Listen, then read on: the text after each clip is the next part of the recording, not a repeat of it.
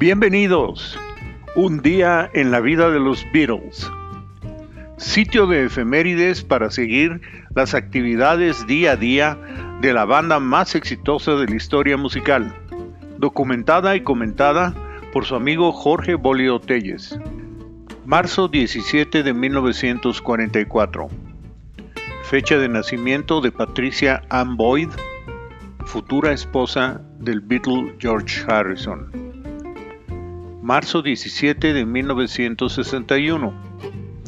Los Beatles actúan en Mosway Hall, en Mosway Croxteth, Liverpool. Única vez que se contrataron con los promotores Mosway MacIver y Martin, bajo el nombre de Iva Mar y la Liverpool Jazz Society en Liverpool. Marzo 17 de 1961. Última aparición de los Beatles tocando en The Liverpool Jazz Society.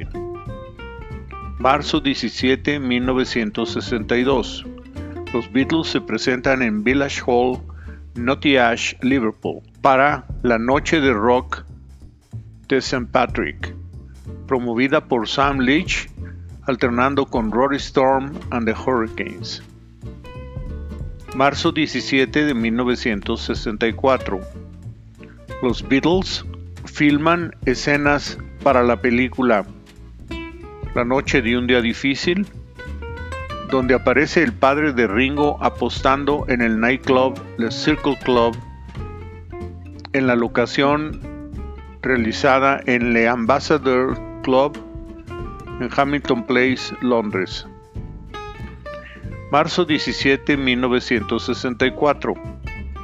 En Les Ambassadors Club, Lennon es entrevistado por el presentador de la BBC, Jack DeManio, acerca de la inminente publicación de su primer libro titulado In His Own Right en marzo 23 del 64.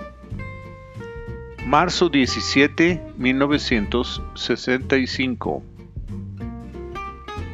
Se anuncia el título de la segunda película de los Beatles, titulada Eight Arms to Hold You, Ocho Brazos para Abrazarte, que se cambiaría un mes después a Help. En este día también se filman las secuencias de patinaje y los arbustos. Marzo 17, 1967. En el estudio 2 de EMI Studios en Londres, de 7 de la tarde a 12.45 de la mañana, graban la parte orquestal de She's Living Home en seis tomas, con un arreglo de Mike Linder, al quien se le pagó un salario de 18 libras por el trabajo, a petición de Paul McCartney debido a que George Martin estaba ocupado, decisión que molestó a Martin. La orquesta se conformó con 10 miembros, cuatro violines interpretados por Eric Grumber como líder, Derek Jacobs, Trevor Williams y José Luis García, dos violas, tocadas por John Underwood y Stephen Shingles, dos chelos, tocados por Dennis Bigay y Alan Dalziel.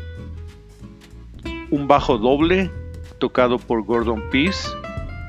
Un arpa por Sheila Bromberg, que fue la primera mujer que alguna vez participó en una grabación Beatle, todos dirigidos por George Martin, bajo su producción junto con Jeff Emerick y Richard Lush. Marzo 17, 1972. Lanzamiento del sencillo Back of Boogaloo, escrito por Ringo, producido por George Harrison en septiembre de 1971.